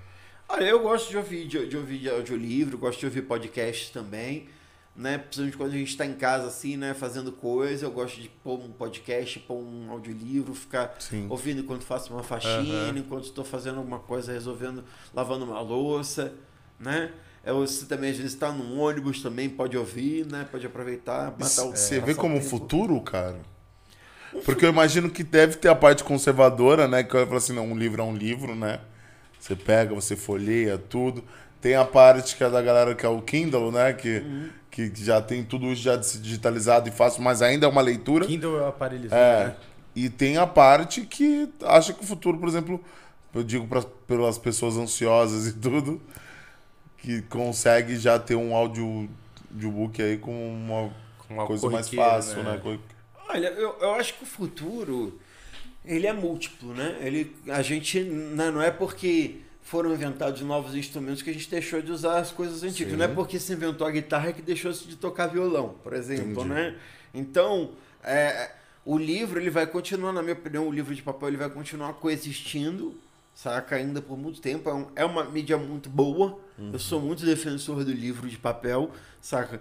É, gosto do Kindle, gosto de audiolivro, mas assim, se a bateria acabar, esse aqui não desliga. É. Né? Esse aqui continua funcionando Tá sem lá. pilha, sem bateria, sacou? Ele é mídia, ele executa, saca? É que nem, é- é- às vezes a gente, às vezes, às vezes a gente se maravilha com o novo e esquece de se maravilhar contigo, né? Aham. Então tinha um conto que eu gostava muito que era das crianças que encontravam, né? Essas crianças de hoje em dia que encontravam uma máquina de escrever e ficavam maravilhosas. Olha que legal, o teclado já é acoplado à impressora É. né? Então, o que às vezes, às vezes, o que às vezes parece velho pra gente pode ser novo, né? Então, é, o livro para mim é, um, é, um, é uma mídia muito infalível. Ela é- não se apaga, não se, ate- não, não se destrói. Eu tenho livros pelos sebos do Brasil. Muita gente descobre meu trabalho através de livro em sebo, né? Então o livro ele, vai, ele segue, ele se replica de uma forma que ele é único. Ele vai ele continua tendo a magia e o mistério dele. Agora tem outros formatos. E aí é isso, acho que a gente pode agregar. Eu acho que o futuro é não brigar entre os formatos, é você agregar, é fazer que nem eu fiz aqui, botar um QR Code do É, eu vi, vi dentro do próprio livro. Pronto, tem um QR Code aqui, você quer ouvir, você Tá aqui. passa aqui e ouve. Por que Maneiro não? mesmo. Vamos, vamos agregar, vamos, vamos trazer os novos formatos, né? Não vamos brigar. Precisa andar junto, né? Porque a arte é a mesma. né? A arte é a mesma, né? E a gente pode ampliar e expandir e ter o livro, ter o livro em PDF, ter o livro vai ter para todo mundo, né? É, o importante é a gente saber coexistir, né? Não, não precisamos, não é porque existe geladeira que ninguém usa um cooler. Aham. Sim. Pode Não é, porque existe, não é porque existe guitarra que ninguém vai tocar violão, Sim, né? sim. Porque, né? Tudo, tudo, existem várias formas das mesmas coisas e elas vão evoluindo. E, e a gente vai continuar coexistindo. Estamos aí de novo com vinil. Né? Verdade, tá voltando, né? Já- Agora é já- vintage que eles chamam, né? Cara, já- tá voltando, já voltou, já até que já, Já já, voltou. já vai, já volta, né? É. Mas é isso. Mas agora Mas a voltaram a fabricar, por exemplo, pra você Sim. poder utilizar e tudo. A Então. ponto de ser hoje um artigo caro também pra caralho, né? Você É. comprar um disco no lançamento, é, sei lá, 200, 300 reais um LP. É isso, virou uma outra forma de consumo de mídia. Caiu o CD. Então a gente Sim. pensava que uma coisa extinguia a outra. Olha, a- a vida, o mundo, ele é cheio de voltas. O livro, ainda pra mim, é um é um, artifício, é um artefato mágico. É mesmo, eu comecei fazendo a pergunta achando do- que o livro tava morrendo. Aí ele terminou de responder, agora ele me convenceu. Você, falou, você perguntou para um livro- livreiro. É, pô, me, me convenceu. Por que não? Porque de fato a gente viu muita coisa mudar, né? Sei lá, tipo, o jornal foi uma mídia que hoje quase morreu, né? Sim, É. mas também É por porque o jornal é mais corriqueiro, é desatualizado, né? O, o, o, o, o, o, o jornal ele vende um produto muito imediato. Sim. A Aham. literatura não é imediata. Não, pelo Total. contrário. Pelo contrário, a, a literatura ela demanda um tempo de leitura, ela demanda um tempo de fruição. Até vou agora aproveitar que a gente está aqui falando. Ela é um poema. releita, né? Você precisa reler várias outra, outras vezes pra poder. Vou aproveitar aqui o, o, o ensejo vou ler um poema aqui que chama Como Por Ler favor. um Livro de Poesia. Eu, tava, eu tava me pegando nisso, eu te perguntar sobre isso, porque eu achei muito interessante o, O título. é, já pra O título- aprender. O, título- o título é uma provocação, né? O título é uma provocação, eu brinco, eu brinco que é como se fosse um título de autoajuda, né? Que os livros de autoajuda você- Aham. todos te indicam a como fazer, né? Então, esse poema supostamente seria um poema de autoajuda para ensinar você como ler um livro de poesia. Por favor. Como ler um livro de poesia? Recomenda o bom gosto e o bom senso que o leitor faça as leituras na ordem constituída e na tessitura proposta pelo autor. No entanto, não raros leitores não se apegam a tais convenções, folheando desavisadamente o livro e esperando que alguma pétala exploda. Há livros de poesia que demandam uma relação carnal, enquanto outros são pluma no vagão de um metrô. Acontece a muitos livros não se desvendarem por completo de uma vez, sendo degustados aos poucos no passar das, dos anos e horas. Isso, pois um livro de poesia é também um oráculo que consulto para saber como vai ser meu dia, mais até do que a astrologia. A poesia é um libelo contra a verdade constituída, uma armadilha pronta para pegar um incauto, ou mesmo uma avalanche soterrando os sentidos. É. Tá aí. Como ler um livro de poesia. Maneiro, muito interessante, achei muito, bem legal. E, e, e de uma maneira chamativa, né? Que te chama a ler. Porque eu, eu a primeira coisa que eu fiquei curioso que eu li, falei, ah, aí, ó. É isso aqui que eu teria que ler pra começar a ler esse livro mesmo. Pegou pelo título. E, na verdade, eu, eu tinha outra pergunta em mente, agora me falhou. Mas era algo realmente. Você, como uh, um poeta, uh, com, com todo esse lance, por exemplo, há mais de 20 anos você já mora em São Paulo e vive, vive praticamente da sua arte, né? Uh, como que foi essa, esse boom tecnológico, assim, vamos dizer, de 2000 para cá, que realmente tudo se transformou, né? Antes era de mão em mão no sarau, hoje tem internet, Instagram, Facebook, entre outras plataformas aí que você consegue disseminar o seu trabalho. É, eu, eu, eu ainda sou uma pessoa que às vezes ainda me sinto um, um, estranhamente um estranho de, no peixe dentro desse mundo digital. Eu falo estranhamente porque eu fui um dos, um dos pioneiros aqui de internet. Eu consertava computador nos anos 90, instalava kit de internet na casa das pessoas no final dos anos 90. Jura? Então eu peguei muita coisa assim no início, assim, IRC, né? Tipo, é, Powwow, os primeiros messengers da vida, antes de ICQ, eu, eu mexi com muita coisa antiga, assim, dessa plataforma. Eu, era daquela turma que chegou na internet era mato, uhum. né? Mas, como eu disse, eu vim para São Paulo em 2001, isso mudou um pouco também minha, meu padrão de vida e minha forma de atuação. Passei a ter um pouco menos de prosperidade no, nos primeiros anos e menos acesso né, ao mundo digital, o que me afasta um pouco de certos movimentos digitais que ocorreram, como dos blogs, né? É, então eu peguei. foi muito estranho isso, que enquanto todo mundo foi para a internet, eu fui para a rua, né? Eu fui para o mundo real. Enquanto, na então, na época, é. na época que tava todo mundo falando de toda, toda a mesa literária sobre o blog, lá tava eu vendendo poesia na rua, né? Mas é isso também, a vida ela tem nossas dinâmicas. Hoje, para mim, eu gosto muito da, da utilização da internet como uma plataforma para o mundo real também, saca? Ou seja, como uma forma de, de espaço. Eu, eu viajo pelo Brasil promovendo lançamentos, fazendo lançamentos. Como é que eu faço isso sem a internet? Não tem como. Eu faço isso hoje com a ajuda da internet. Sim. Porque a internet me permite conhecer as redes locais, ter acesso, saber onde é que tem um lugar, onde é que tem um sarau, onde é que tem evento saca? Então eu uso a internet para acessar o mundo real, acessar o mundo local, para conhecer os artistas daquele lugar, para chegar numa cidade já tendo contato com, com as redes de socialização literária, com os espaços, sabendo onde é que tem sarau, conhecendo um amigo de um amigo que indique, que te ajuda a fazer um lançamento num barzinho bacana da cidade, que te ajuda a saber onde é que tem o sarau. E isso tudo vai me ajudando a articular a minha ação do mundo físico presencial. Né? A internet ela não precisa ser o fim em si. Né? Apesar de ser uma mídia excelente, ela também pode ser um meio. Um meio. Né? Então eu uso o trabalho, faço, participo de lives, de programas, divulgo o meu trabalho também na internet, mas até o tipo de linguagem que eu desenvolvo, às vezes não, nem sempre é tão pronto para a comunicação instantânea da, da internet. Né? E eu não vou mudar também a minha forma literária por um meio né? Que, que é um meio que muitas vezes também ele é volátil. É volátil, né? Então eu vou fazer, eu vou fazer o quê? Vou começar a fazer poema para o TikTok, poema pro, um, um, há um cinco anos atrás eu tinha que fazer poema pro Instagram, agora tem que fazer pro TikTok, fazer poema com dancinha. Que é bem mais rápido e aí. É, né? Eu não sei, eu não, não, eu não vou, eu não vou conseguir ficar o tempo inteiro tendo que me atualizar de acordo Sim. com a mídia. Eu faço, eu faço poesia, eu faço literatura. E a mídia que se adapte ao que eu estou fazendo, ou eu vou fazer em outra mídia, porque eu não acho, eu não tenho pretensão de ser de massa. Se eu tivesse pretensão de ser de massa, eu não estava fazendo poesia. Né? Tem isso também. Né? Eu tenho pretensão de fazer um trabalho de, de comunicar. E eu vou achar o meu público do jeito que for. Né? Eu vou achar meus leitores, eu vou achar as pessoas que me escutam. E como que você acha esse público?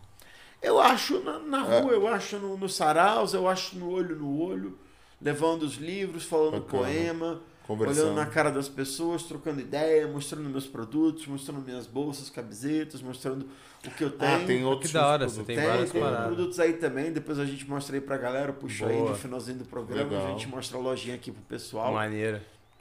Né? E é isso, né? A gente faz nossa divulgação. O importante é alcançar as pessoas, levar né, a poesia em qualquer forma para as pessoas e, e vai se ajustando, né? O meio, a forma, a gente vai se ajustando, a gente vai, vai descobrindo e fazendo no caminho. O que importa é o caminho. É. O caminho é a única coisa que importa na vida. O resto é Sim. tudo trajetória. Né? A gente falando do caminho, eu tava parando aqui pensando numa parada. E esse tempo, você que é um artista tão da rua, você sentiu até de repente a sua criatividade, o seu trabalho sendo limitado a você ter que ficar em casa? Como foi lidar com essa época trancafiado e tendo que trabalhar de alguma forma? É, foi difícil, a gente tem que se reinventar, fazer outros trabalhos, mudar um pouco o foco. Eu estava vivendo muito é, com feira literária, fazendo trabalho presencial de venda de livros né, e produtos. Né? Fui fazer outros trabalhos de revisão. É tenso, né? porque nós passamos por um, por exemplo, um ano extremamente difícil. Né? Então havia uma instabilidade econômica, havia um, uma, um receio o tempo inteiro também. A gente não sabe quem é que ia estar vivo, como é que ia sobreviver. E a gente sobreviveu, né? É isso, né? Eu fiquei, tive que ficar em casa, trabalhei com o que deu, fazendo revisão de texto, fazendo o tipo de trabalho que dava, caçando trabalho na internet, a gente se vira, né? Tem, tem dois braços, duas pernas, né? Ainda tem a cabeça funcionando, então a gente trabalha e dá os nossos pulos. É, minha questão era mais no processo criativo mesmo. Ah, o processo criativo que- ficou muito ferrado. É, né? Porque a rua deve ser o que faz você respirar.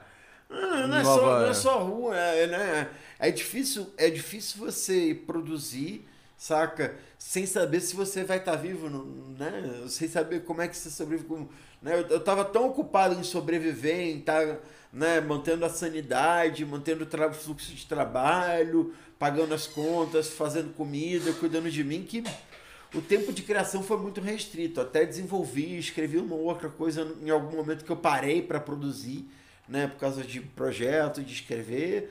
Mas assim, foi muito difícil. Estou voltando, retomando a escrita agora, retomando os projetos de escrita, preparando outros livros, preparando coisas novas para lançar. Mas é isso, até porque também a minha retomada também depende da- de uma retomada criativa, re- depende de estar com livros, depende, depende de estar com produto. A gente tem que manter a roda girando, infelizmente. Né? A- Artistas, ser artista e tentar viver de arte, tentar sobreviver de arte, também exige, bota certas pressões de produtividade em cima de você. Né? Você tem que estar com produto novo, você tem que estar gerando, você não pode ficar 10 anos sem lançar um livro. Né? Você tem que ter um livro novo, você tem que ter um produto para circular, para lançar, para rodar, para botar. Né? Eu tô aqui, tô com o Casamata, mas ele já está esgotando, e já está esgotando o tempo dele, já tá Tem isso? Você sente o tempo assim do livro? Olha, o livro, o livro ele permanece, mas primeiro que ele tem um estoque que acaba, né? Infelizmente, eu rodei 2 mil, uma hora vai acabar os 2 mil, né? E aí chega um ponto, você vai reimprimir, você vai gastar com reimpressão de um livro que já não gira na mesma velocidade que os outros, porque um livro quando você lança, ele tem, digamos, um uns bom- seis meses a um ano de lançamentos, de espaço, de repercussão na mídia, né, de você poder fazer lançamentos, ir nos lugares. Depois disso, ele vai perdendo força, naturalmente. Né? Qualquer obra, né, ela tem um pico no início que você lança, que você vai, vai numa cidade ou outra, mas depois de um tempo, você vira um giro de catálogo, né? vira um giro mais lento. Você, vai vender um ou outro de vez em quando. Você não vai vender mais 200, 300 no mês que nem você vende num, numa época de lançamento Pode crer. né? Você fica num giro mais lento, você tem, começa a ter menos, mais dificuldade de girar o livro. Então você precisa estar pondo o livro novo na roda, pondo, pro- promovendo novos lançamentos, fazendo novos eventos. Né? A arte, viver de arte exige também trabalhar como encarar como um trabalho, né? encarar como né? uma, uma pressão criativa mesmo, uma pressão de produção. Você não pode também parar. Parei o tempo que deu para parar, né? Porque tem um momento também que não adianta você querer forçar que a cabeça não vai produzir. Mas agora temos que voltar a girar, porque o mundo voltou a girar, a roda vai girar e sem livro novo não, vai, a gente vai ficar Já parado. tem de algo novo. engatilhado? Hã? Já tem algo pensando, sendo criado? Estou trabalhando num projeto novo, Uhum. com, poesia, com poesia e ficção científica. Maneiro. né? um projeto que eu quero construir um universo é, de ficção científica através de poemas, mas isso é uma coisa que ainda está em desenvolvimento. Verdade. Não vou dar muitos spoiler, spoilers para os leitores, Pareceu Né? interessante, mano. né? temos ainda muita coisa para desenvolver aí, mas estamos fazendo e desenvolvendo. A ideia é isso, seguir fazendo, criando coisas novas a partir dos nossos eixos literários. Né? E a retomada de estar nos eventos, planeja voltar esse semestre ainda? Deixar algo pra 2022? Olha, na medida que os eventos forem retomando, a gente vai retomando. Estão né? Já fiz voltando, né, presença- devagarzinho. É, já fiz presença em alguns saraus aqui, né, recentemente. E estamos devagar, né? Testando, tô com duas doses, né? Estamos bem, então vamos começar a tentar retomar, trabalhar, ocupar os espaços de novo. É, ué. Né? Perder um pouco o medo de ocupar também, perder o medo de estar ali. é estranho voltar pra realidade, né? né? Não é difícil, né? Mas estamos indo, estamos voltando, né? Com a ajuda. Você falou que rodou o- Brasil, conheceu bastante estados? Como que foi assim?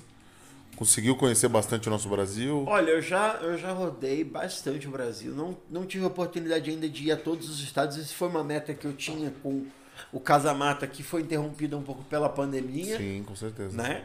Mas eu lancei o Casamata em 17 estados, né? Todas essas todas as capitais desses estados, várias cidades do interior. Eu fiz algumas turnês, né, de lançamento. Nossa, uma, uma pelo Nordeste, que eu subi de São Paulo até São Luís.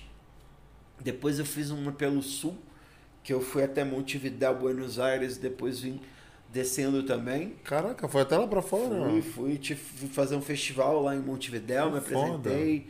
Tive a oportunidade de falar com uma rádio online também lá em, em Buenos Aires, né? E fui homenageado no Sarau de Porto Alegre, fui subindo. Depois fiz o Centro-Oeste, um pouco do Norte, fui até o Tocantins, né? E aí tava indo fazer os últimos pedaços do Centro-Oeste Norte quando veio a pandemia. E eu tive que adiar meus projetos de terminar de rodar o Brasil, que se Deus quiser no ano que vem serão retomados. Quero tô com vários projetos, quero ver se eu monto uma Kombi, litera, uma, uma Kombi literária, né, com com livraria para poder vender livros pelo Brasil, levar literatura pelo Brasil. Que bacana. Né? Então, é um projeto que eu quero fazer aí no ano que vem, se tudo der certo, para poder retomar também minha circulação, rodar com mais segurança, mais tranquilidade e levando literatura para as pessoas do Brasil. Né? Que bacana, cara. Que projeto lindo. E legal que você conheceu bastante estados assim. Não imaginava que era uma cena é, é, tão presente assim, né? Em, em tantos estados. E, e, e é, você teve a oportunidade de conhecer. Qual que é o. Qual que é o, o estado onde mais você viu assim um- uma força da literatura é, no saraus, grandes sarais, assim, grandes feiras. Você falou assim, nossa, tem uma galera que. Por isso. Olha, eu, eu, eu, eu não. Eu não gosto de fazer essas comparações, porque eu acho que todos os lugares têm suas forças e suas potências. Eu, sempre fui muito recebido e tive a oportunidade de ser muito. De, de rodar e sempre conhecer. Eu acho que todo lugar tem suas potências, todos os lugares têm suas realizações. Eu tenho os amigos, amigos em muitos lugares do Brasil. A gente mesmo, que a gente aqui de São Paulo, do eixo, a gente às vezes olha com muito desconhecimento né, para a produção de fora daqui. Né? E claro, às vezes você chega num lugar e você. Não, você é, é uma questão até quantitativa. Quando a gente pensa em termos de São Paulo com 10 milhões, 20 milhões de pessoas, sempre vai ter coisa acontecendo, não tudo, tem né? jeito, saca? Mas todos os lugares têm sua riqueza cultural, tem lugares lindíssimos como o Cariri, por exemplo, lá, no, lá onde fui recebido no Crato, Juazeiro ali, que é uma região riquíssima culturalmente, saca? E às vezes, é- às vezes a riqueza cultural nem é no espaço oficial da feira, mas é, por exemplo, eu lembro quando eu cheguei no Cariri e eu peguei um táxi, né? Cheguei, fiquei num, num, num, num- numa hospedagem, peguei o táxi. O primeiro taxista que eu peguei que me levou para casa do meu amigo, o cara já era poeta. Eu falei, oxe, eu peguei o táxi e o cara já é poeta. E é isso, às vezes a cultura ela é corriqueira na vida da cidade. Né? O Brasil é muito rico culturalmente, tem muitos lugares ricos culturalmente e a gente é, tende a não observar. E, e muitas vezes quem está lá é, desvaloriza. Eu lembro a primeira vez que eu tive em Fortaleza. E eu cheguei com uma mão na frente, não conhecia ninguém, uma mão na frente e outra atrás, não, não tinha nenhum amigo nem nada. E fui vender, manguear meus livros na Federal. No primeiro dia, eu já tinha convite para evento nas três noites que eu ia fazer, que eu ia ficar em Fortaleza. Já tinha sarau, já tinha lançamento de Olha, revista, tudo acontecendo na cidade. Em um, um dia que eu mangueei na Federal, já sabia toda a agenda cultural da semana, um monte de coisa. E aí eu tava num dos eventos, lá no segundo dia, o menino falou, aqui nessa cidade não acontece nada. Eu falei, oxe, mas como que não acontece nada? Eu tô aqui ontem, já fui no evento, hoje aqui tô no segundo, amanhã tô no terceiro. Como é que não acontece nada aqui nessa cidade? Me explique isso. Eu tô vendo é muita coisa acontecer, Uhum. né? Eu tô vendo muita coisa acontecendo. Me diga que não acontece nada, não. E é isso, que às vezes a, a- a- a- existe também uma tendência quando a gente está no lugar de desvalorizar, Desmerecer parada, de desmerecer, de achar que ah, aqui não acontece nada, só acontece lá longe. E não, cara, os cenários são ricos, a gente tem que ter mais generosidade na, na avaliação do nosso cenário e também temos que olhar com mais atenção a produção de fora do, do principal eixo cultural, porque tem muita gente boa produzindo fora daqui. Tem muita coisa boa sendo produzida fora. E a gente tem que olhar mais, saca? Quando eu viajo, não é uma, uma, uma via de mão única, sabe? Não é como se eu estivesse indo lá mostrar meus livros, catequizar a galera e ir embora. embora. Não, é, é- é uma via de conhecimento. Uma é você ir, é você conhecer o sarau dos caras, é você ouvir os poemas dos caras, é você trocar ideia com os caras. É você ser influenciado, é você buscar aquilo. Né? Você trazer aquilo para si. Não é só uma forma de divulgação, é uma forma de, ven- de, de vida, de vivência, de encontro, de enriquecimento cultural. Saca? O que eu ganho não tem preço. Dinheiro não é muito. Mas o que se ganha de vida, de conhecimento, de olhar no olho, de, de viver, de conhecer poeta diferente, cultura diferente, isso não tem preço. Isso a gente guarda dentro da gente. Né? Total. Você tem algumas referências assim que fazem pra você uma total diferença nessa sua jornada? Tipo, tal, Pessoas é, tal né? pessoa, poxa, fez eu gostar disso, tal pessoa, tanto Olha. antiga quanto nova. Olha, tem muita gente que me acompanha nessa trajetória, né? Que eu posso agradecer muito, assim, tipo, de amigos, de poetas, de formadores. É, eu gosto muito de agradecer as pessoas que sempre me recebem pelo Brasil. Eu, tive, eu sou uma pessoa que sou muito bem recebida, saca? É, tanto na casa das pessoas quanto nas cidades. Então, eu gosto muito de agradecer a Alan Jones, lá de Sergipe, que sempre me recebe lá. Eu gosto de agradecer Alex Simões, que me recebe na Bahia. Gosto de receber Regina Azevedo, que é minha irmãzinha lá de Natal, saca? Poeta fenomenal. Gosto de agradecer meus colegas também lá de Fortaleza, Nina Rise, Samuel, lá do Sarau da B13. Né? Gosto de agradecer toda essa gente que tem me acompanhado por, por onde eu ando, lá em Brasília, o meu querido Jorge, poeta, tá, tá lá da, na, na Superquadra Norte, o Elcio também, poeta lá de Brasília. E, e eu acho que, para mim, a literatura são esses encontros, né? A gente lê, a gente troca, a gente conhece, a gente vai abrindo nosso coração, vai abrindo nossa leitura, nosso, nossa cultura, vai lendo gente amiga, lendo gente nova, buscando novos poetas e, e acho que esse é o caminho, né? Como essa é a vida. A vida é o que a gente faz no caminho, né? É por isso que eu falo, o caminho é a única coisa que importa. É, é, Às vezes eu vejo as pessoas na vida obcecadas com chegar lá. Eu nunca entendi exatamente onde é que é lá, saca? Porque eu nunca quis chegar lá. É, Eu sinto que chegar é, é encerrar a trajetória. Então eu nunca quero chegar, eu quero estar sempre Andando. em trajetória, sempre em caminho, sempre andando a um novo lugar. Então, Deus me livre de chegar lá. Né? Eu quero continuar caminhando. Se um dia eu chegar lá, eu vou sentir que eu não tenho mais para onde ir. Né? Então, quero que a vida sempre descortine novos caminhos e que sempre abram novas estradas e sempre tenha um novo lugar novo, um lugar novo para eu ir. Porque enquanto eu tiver lugar novo para ir, eu vou estar caminhando. Maneiro, Pedrão. Como é que estamos aí? Irado, qual? Irado, mano. Vou dar uma olhada aqui, ver se a galera tá mandando umas perguntinhas. Chega aí. Que bacana, cara. Achei maneiro que eu não, eu não esperava que, tipo, teria a sua, por exemplo, você falou muito do norte, nordeste, e maneiro que eles tenham essa, essa cultura, né, eh, literária e tudo, porque realmente é um jeito de você levar um- um- uma palavra, uma visão e ou, ou uma reflexão, né, pro, pro, pra uma molecada, né? Pô, Tem uma molecada nova vindo que você veio falou assim, Sim, tipo, sempre, tem sempre molecada nova vindo, É. em qualquer lugar. O Nor- Nordeste é riquíssimo culturalmente. Sim, sobre isso não tenho nem que falar. Isso, isso é assim, historicamente, né? Se a gente pensar, o Recife é uma cidade com tanta referência cultural, né? Você- Sim. desde Manuel Bandeira, né? Pô, a cultura nordestina é riquíssima literária, desde sempre, né? A gente tem...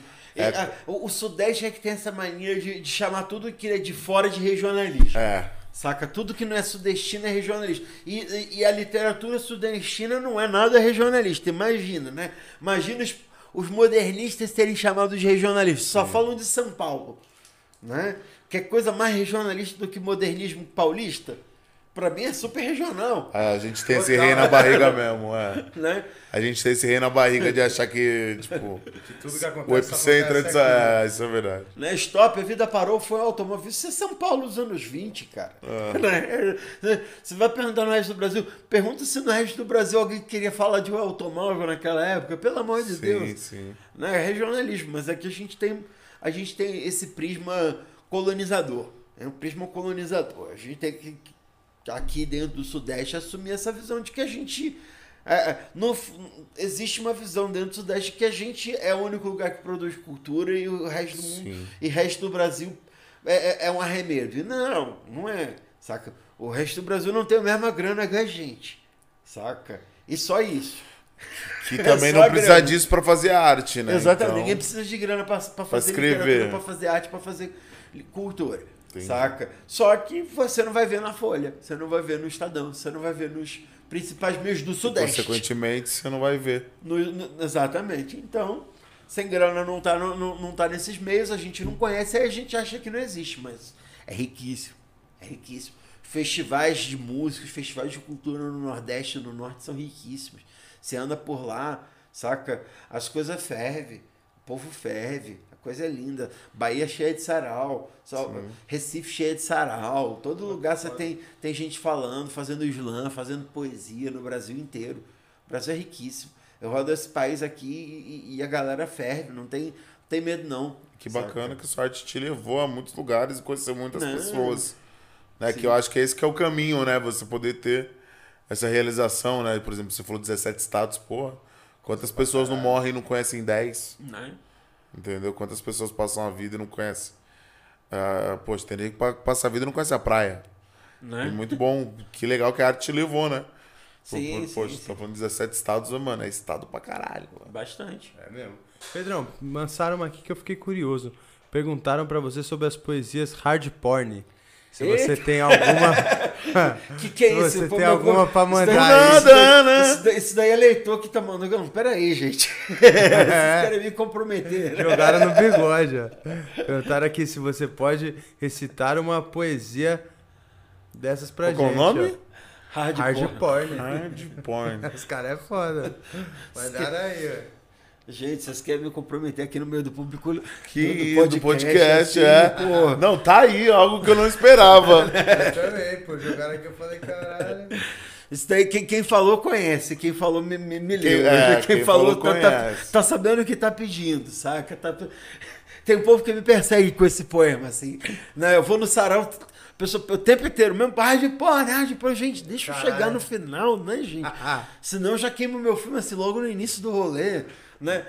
No final a gente falou hard porn aqui no final Boa, é, do demorou. Podcast. vai ter, que ficar, vai ter que ficar esperando aí, então. É, pô. vamos segurar um aí, pouquinho aí, um ó. se- motivo. se- segue ouvindo aí. Quem quiser ouvir o poema Hard Porn, segura aqui ouvindo o podcast um pouco, que Hard vai demorar Porn. um pouquinho, a gente vai Mas falar. é um estilo ou é o nome do poema? Não, é um poema poema específico. É aí. uma... Ih, pegaram um bom específico. Não, é eu um pensei que era um, tipo, É também uma, uma, uma vertente de, do, de poema, sei lá. É, tem, tem até uma vertente, mas é, é um Mas poema é um específico. próprio que é, o próprio. querem. Quem pediu, pediu o poema. Eu não sei quem foi, mas conhece. Sabe o que pediu. Caraca, gostei. Que bom, né? Que pelo menos tá. tá Perguntaram também aí. se você acredita que a poesia salva vidas, Pedro.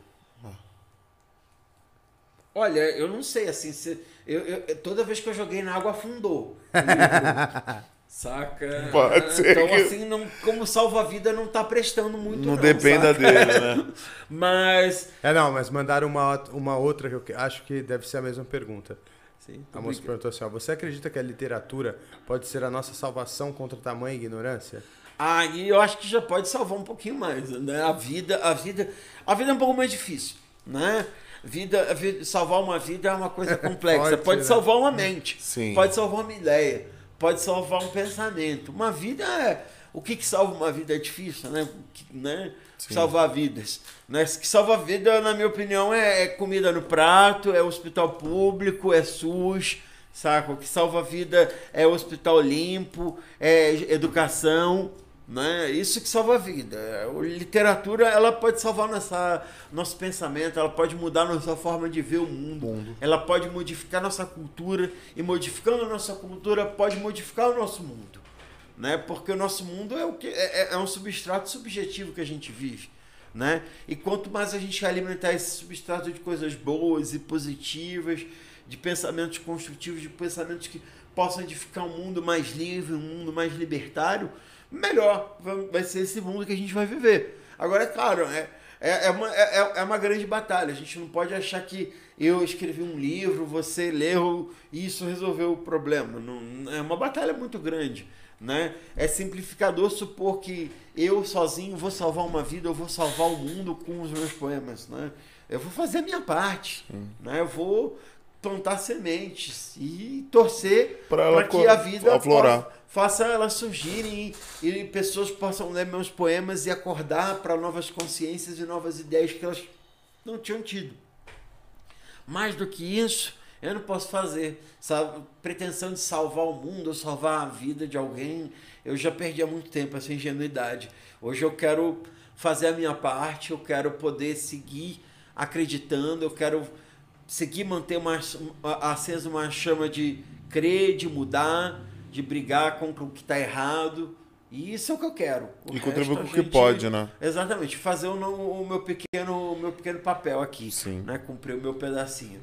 Temos mais alguma pergunta dos Temos mais uma, tá carregando aqui. eu espectadores? Dar um Agora eu fiquei curioso pra caralho com o, Red Porn. Pode- Eu Pô, eu Eu vou um encerrar com ele, eu perdi ele. a porra da pergunta. Calma aí que eu vou Eu gosto de encerrar com novamente. Então, Mas eu também fiquei curioso. Ó, Pedro, você enxerga alguma forma de apresentar Machado de Assis para uma criança de 14 anos e ela achar isso interessante?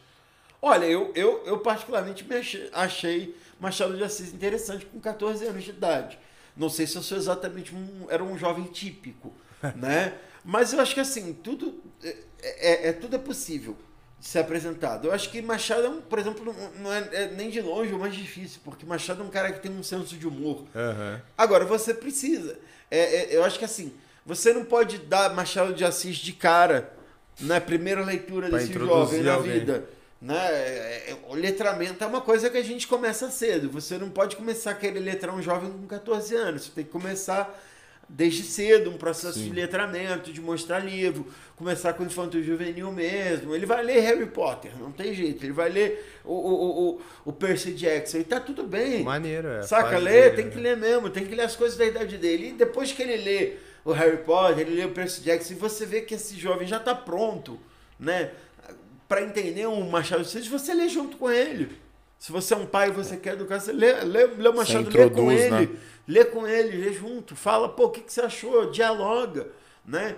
A, a, a, gente, a gente pensa muito que a leitura é um processo solitário e a verdade é que a leitura é um processo social. Nós somos, nós somos primatas, gente. Nós socializamos com tudo. E a leitura também tem que ser socializada. Você não vai conseguir fazer um letramento efetivo do seu filho se você não, não se letrar, se você não estiver lendo também. E você vai conseguir ter um letramento mais efetivo com o seu filho quando você puder conversar sobre os com livros que ele. eles estão lendo. E falar, olha que legal, o que, que você achou disso? O que, que você achou dessa frase? O que, que você achou disso? E aí você vai poder abrir os olhos do seu filho para o Machado de Assis. Você vai poder abrir os olhos do seu filho para o mundo dos clássicos. Você vai poder mostrar para ele livros novos. Ele vai conseguir, porque ele vai amadurecer. A pessoa que lê, que, que ela ganha outras percepções do mundo, ela começa a ver o mundo de forma diferente. E isso vai permitir a ele também ver uma sutileza no Machado de Assis, ler a ironia de um, de um, de um clássico, ler um bom clássico, poder entender a densidade desses livros, né, a delicadeza do Manuel Bandeira, né, a força de um Drummond. Você vai pegar com o tempo. É, é, é, é, uma- é um processo. E é né? com gosto, né? Não, nada, não, não adianta você chegar e num, num, num Docasmo ou algo assim de primeira que você não vai conseguir assimilar. E é, ou se você vai assimilar, vai ser algo que não vai ser, você não vai ter um tesão. É o que eu falo, até Naquilo. entender o quanto. É, eu falo por mim, hoje, porque eu fala, colégio- hoje ler Dom Casmurro, por exemplo, eu ia achar muito mais legal do que quando eu era criança. É. Mas quem, Tipo mas assim, hoje eu ia ficar me indagando pra se que, ela que você vai dar não. um, um, um, pra um jovem maluco? O, o cara não toma nenhum chifre na vida. É, não, ele É, não então o cara não sabe o que é não um tem nenhum amor. conflito interno, Não meu irmão. Pô. O cara não tem uma parada opinar. pra poder ter O um. cara não tem uma dúvida, né? Ele ainda não viveu, não tem nem escopo emocional pra entender um casmurro. Verdade. Né? Pra entender o, o peso que tem aquilo pro homem, né? Então fica parecendo uma coisa muito distante. Né? Você tem que saber trazer. E, e aí você tem que saber trazer. Né? Também você tem que ler e falar, mas aí, traiu mesmo? O capítulo traiu, você tem certeza? Nem Você que você que leu traiu? isso. Você que Você viu traiu? essa cena? Você viu ela beijando? Você não viu. E aí? Como que você vai falar que Como é sim que ou você não? fala que sim? Né? E você falou do, de Percy Jackson, Harry Potter. É, você, Uhum. quando você consome, já consumiu? Olha, não- Nunca. Olha, eu vou falar uma coisa, não, nunca não, e, e- e não falo de forma alguma com desdém. Eu digo com toda tranquilidade, infelizmente na minha época não tinha tanta oferta de literatura infanto-juvenil. Que Ah, triste. sim. Que triste, os anos 90 não tinham tanta oferta assim, não tinha tanta coisa legal pra gente, saca? Agora o Vagalume eu li inteira. Boa. A coleção Vagalume eu li inteira, de cabo a rabo, saca? Quero Não que tinha ti- disponível. né? é, não, e é louco porque é isso, você tinha. É, é, é- é engraçado que tinha até um gap muito forte, né, na minha opinião, assim, de, de, de letramento. Porque você tinha um letramento, assim, a vagalume, ela aí, pra nossa geração, ela já era uma coisa até pra 11, 12 anos. Sim, tinha Saca? muito. E de repente acabava vagalume e não tinha nada pra quem tinha 13, 14 anos de idade. Pode crer. Não ficava tinha uma coisa, tipo, espaço. mais avançada do que a Vagalume. Não tinha um Harry Potter que Sim. seria uma coisa mais avançada, uma saga de 7, 8 livros pra eu ler. é isso. E eu adoraria que ter não, tido não uma 7, saga do 8 Harry livros Potter. no- né? na vida. Tem nego que eu não leu todos os 7, Harry 8... Não, mas tem gente que não leu 8 livros na vida. Não, É, total. não, é eu digo, tesão de Eu- quando você é moleque, né? Eu quando ia adorar ter tido, viciei. ter tido uma saga como Harry Potter pra ler, mas quando o Harry Potter chegou, eu já tava lendo uns negócios pesados. Que é isso? Parou, nos 12 anos parou, eu comecei a pegar uns negócios mais pesados. Assim, comecei a pegar uns livros de adulto, com Sim. 13, 14 anos de idade. Quando eu fico com 15 anos de idade, eu tava lendo uns negócios pesados. Eu falei, por que, que eu tô fazendo isso comigo, senhor? É- Era falta de biblioteca mesmo. Falta de, li- de literatura apropriada pra minha idade. Eu, sei lá, comecei a ler uns, um- uns negócios pesados, assim, né? Pegava. Eu lembro, eu fui ler um, o, o Buddenbrook do Thomas Mann com 15 anos de idade. Eu falei, meu Deus, nem, nem consegui terminar, saca? Pegava. Pegava o. o peguei até uns traumas, né? Fui ler o. O, o Cegueira não, fui ler o, o Memorial do Convento do Saramago com 16 anos de idade, é uns negócios pesados pra minha idade. Falei, pô, queria ter tido umas coisas mais apropriadas, né? Sim. Né? Algo mais leve. né? Algo mais pra minha idade, mas eu lia. Ah, Eu queria ler, né? Eu tinha vício da leitura, Era eu ia lendo. Falei, isso aqui, purou, pum, pum, parou vagalume, não tem mais idade pra vagalume, sobrou isso aqui, vamos começar a ler isso aqui. Vamos então, aqui. foi meio a seco, né? Foi meio assim, É. pô, sem estágio anterior, mas fomos lá e conseguimos dobrar o letramento aí, né? na vontade, na garra. Maneiro, Pedrão. E Você acha que influencia essa molecada nova? Como posso dizer? Tipo assim, é, é o que você falou, na sua época não tinha tantas opções de literatura infantil. Hoje tem. É, não, sim, sim. Ah, é bom, eu acho bom, eu acho ótimo. Você acha que isso desperta pelo menos o interesse deles e fala assim, bom, agora eu gosto de ler, eu vou ler. É, fizeram essa pergunta aqui assim, é ó. Se você incentiva, se você enxerga um caminho de incentivar pessoas a lerem. Eu, eu acho que o caminho muitas vezes é esse também. Você vai começar. Tem que começar pelo que é mais acessível e mais palatável, gente. O tra... Para mim, a, a melhor trajetória do letramento é sempre do mais próximo para o mais distante. Saca? Então você vai pegar o jovem, você vai trazer livros que tenham temas da juventude, temas que interessem aos jovens. Então, é livro de ação, é livro de aventura, é livro de magia, saca? E aí você vai tentando trazer também, porque o letramento ele caminha junto com o desenvolvimento intelectual. Você vai tentando também trazer cada vez mais outros livros de outros assuntos, apresentar, né, tentar ver o, letramento ele tem que ser dialógico. Se você está construindo um letramento, ele tem que ser dialógico o tempo inteiro com os interesses do jovem. Então, o jovem de 14, meu, meu sobrinho de 14, 15 anos estava lendo o que, que eu fui dar? Fui dar Charles Bukowski para ele. Por quê? Porque ele tem 14, 15 anos. Ele quer ler um cara bêbado falando da ressaca dele. Saca? Né? O moleque pode querer ler. Né? Na, na minha época, o pessoal lia muito Castanheda. Né? Então, você quer, pode querer ler. Você tem que dar o que a pessoa se interessa, o que a pessoa buscar, né?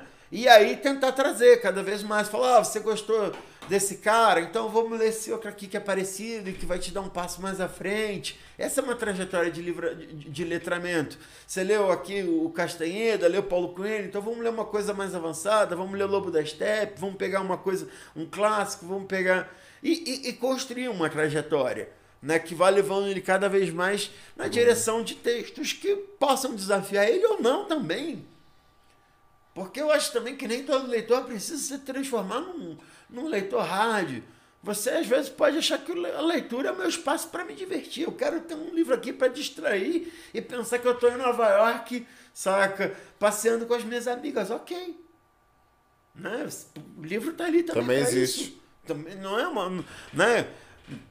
Você não precisa só ter série como opção para isso. Você Sim. pode ter o livro como uma opção, como leitura. Você pode também. Eu não, eu não, acho que existe uma imposição do caminho do clássico. Né? O letramento é um caminho livre. Você vai ler o que te interessa na sua vida.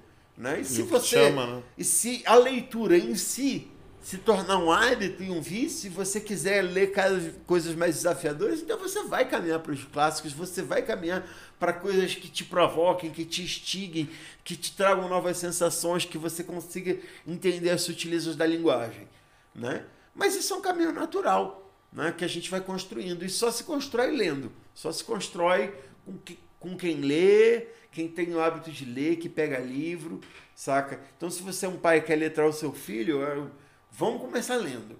Né? Eu não sei, porque eu comecei a ler porque meus pai, meu pai lia jornal, minha mãe lia eh, livro e eu acabei pegando para ler porque é isso. Né? Você vê, é o exemplo. O exemplo. o exemplo, o exemplo é maior, é o maior exemplo sempre. Perguntaram também o que, que você acha da Clarice Lispector. Ah, gosto muito da Clarice Lispector, especialmente das coisas que ela escreveu. Não as coisas que saem na internet que disseram que ela escreveu. Os apócrifos da, da Clarice. Né? A Clarice é boa. Eu, não é a minha leitura conto mais. Né? Eu gosto muito, gosto, gosto da densidade psicológica dela, dos contos, gosto da, da percepção dela de mundo e de sutilezas, de mudanças de nuance. Mas acho ela Clarice muito boa. Né? Agora, como eu digo, a Clarice, não os fakes não da Clarice. Uma... Não as frases da Clarice que tem na internet. Que é um monte, né? Pedro, e o que você acha dos livros de autoajuda? Olha, eu acho que eles ajudam muito o autor. Já não. Com relação às pessoas, bom, eu acho que é, a vida é um direito, a gente pode inclusive se auto-enganar, se programar mentalmente para re reduzir nossa capacidade de percepção. Auto, autoajuda basicamente é isso: é a reprogramação. Não, reprogramação. Você não pensa, você não questiona e é óbvio, quem não questionar vai ter menos angústia. É Total. natural. Eu gosto da angústia. né? Se dá bem com ela. Eu me dou bem com ela, eu gosto da dúvida, eu gosto da angústia. Aprendi a conviver com ela, sacar ela produtiva e criativa. Então eu vivo muito bem. A poesia, para mim, é o exato oposto da autoajuda. A poesia ela abre questões, ela abre angústias, ela, ela amplifica a, a sua percepção. Ela não é feita para simplificar a sua vida, ela é feita para ampliar e para você levar cada vez mais porrada. Agora, tem quem queira simplificar, bicho. Eu não tô aqui para dizer tá tudo bem. que o caminho, não, exatamente, seu caminho tá errado. Cara, viver com angústia é ruim mesmo. Se quiser apagar ela, está tudo bem. Eu gosto. Pode crer. Falar sobre isso do seu gosto, perguntaram se você tem algum gênero literário preferido e se você tem um top 3 de livros na sua vida. Uau, que pergunta tensa. Meu gênero literário é a poesia. Eu não posso mentir para vocês, saca? É, eu sou um leitor compulsivo de poesia, eu leio poemas o tempo inteiro, né? Um top 3 é cruel, né? Porque, né? Eu, eu não sou muito bom de ranqueamento, saca? Eu não consigo. e, e, e, como eu costumo dizer, geralmente, assim, eu não gosto de fazer listas, porque se eu falar dos clássicos eu vou, comer, vou cometer injustiças, se eu falar dos contemporâneos eu vou cometer atrocidades. Né? Que é contra os clássicos. é, é, sempre, sempre é difícil, é pisar em ovos. Mas eu gosto muito, eu leio, leio muita coisa boa que eu gosto. Recente eu poderia indicar a Wisława Sboska. Pediram também para né? você indicar, indicar. Gosto também do... Ah, agora esqueci o nome do menino que eu li recentemente o.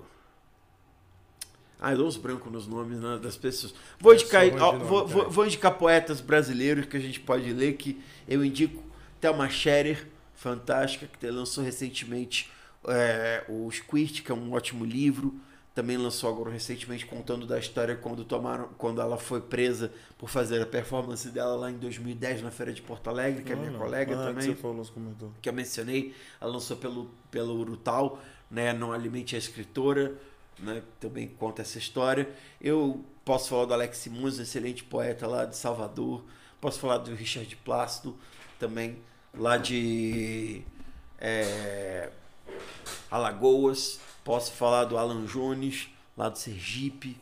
Posso falar da Adriane Garcia, de Sérgio Fantini, lá de Belo Horizonte né? Tem muita gente boa pra gente conhecer aí pelo Brasil. O Elcio de Toledo lá em Brasília, né? E a gente pode sempre estar indicando, conhecendo gente, né? É, Quem quiser também pode me acompanhar também nas redes sociais. Lá tem sempre, tô sempre marcando, postando coisa de poesia, indicando leitura, né? Mas é isso, a gente vai, vai, vai construindo o nosso, o nosso cânone né, no momento. Perguntaram também se você já escreveu músicas e última perguntinha aqui, ó. Perguntaram se quando pequeno você tinha alguma grande inspiração na literatura. Acho que deve ser algum autor que te inspirou, né? Olha, eu. Música já, já compus, já tive a oportunidade de compor, Já inclusive. É, deve sair no, no disco do ano que vem do Tomás Sá, meu, meu primo, que é compositor, cantor. Ele vai lançar Medusa, que é uma composição nossa, no, no- quando sair o, o disco dele, né, o EP completo, né, ele está lançando os singles. Então no ano que vem deve sair aí Medusa, gravada pelo Tomás Sá. Né, quem quiser, se- quem quiser Tomás, Tomás Sá. Tomás Sá. Isso, é o, o Instagram deles é Tomás e a Interface, que é a banda. Tomás com Z, viu, gente? Sem H. É assim, T-O-M, é, T-O-M, é, não, Thomas é com H. É, pode Tomás, Tomás. é T-O-M-A-Z e a Interface. Tomás e a Interface. Com, sem H com Z. É, sigam lá, hein? E se o meu é Pedro Tostando, pra quem quiser seguir no Instagram, Também, arroba Pedro Tostando. isso, Pedro Tostando, que o Tocha estava ocupado, eu mudei o tempo verbal. Tinha que mudar. É, todo, tem esse problema na rede social, né? De você não conseguir pegar do jeito As que é. arroba, as arroba que a gente quer. É, os arroba que a gente quer. A gente teve esse problema também. Eu não, né? Eu fiz um novo. É, ele fez o novo, teve que fazer. Mas é isso, pô. Valeu, Pedro. Não, pera aí, que Vamos agora falar- a gente vamos- vai é, ter. fazer- vou- Ah, vou- é, a gente não pode esquecer o seu poema lá aqui. Eu vou até falar quem pediu, foi a dona Lívia, sabe quem Ah, é? Lívia, Lívia. cara. É. Tinha, que ser, tinha que ser amigo pedindo. Foi a tia Lívia. Beijo, tia. Lívia, beijo, querida. Saudade, tia. Ó, eu vou ler pra vocês aqui, eu vou ler uns poemas, depois eu vou finalizar com hardcore, né? A gente faz uma coisa bonitinha aqui.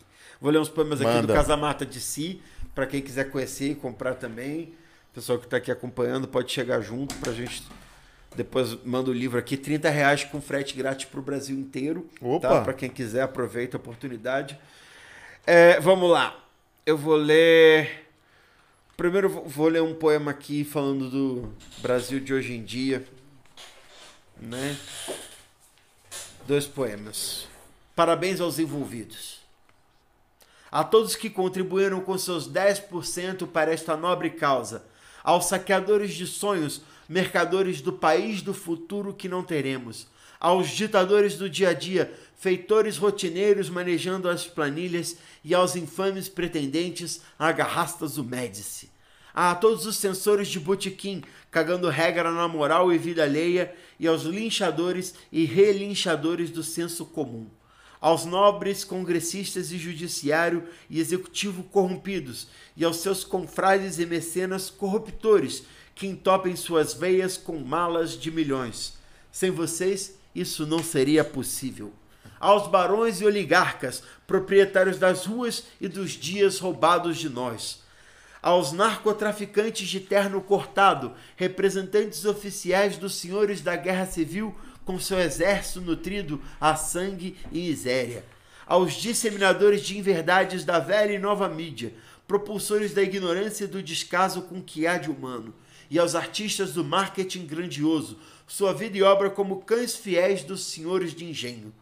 Aos fraudadores, sonegadores e inventores de impostos, larápios indiscretos, usurários do erário, ao voto obrigatório, introdução à forceps da democracia em nossas bundas, a todo esse cimento dos monumentos a tempos de enriquecimento escuso ao custo do verde vida dos nossos povos.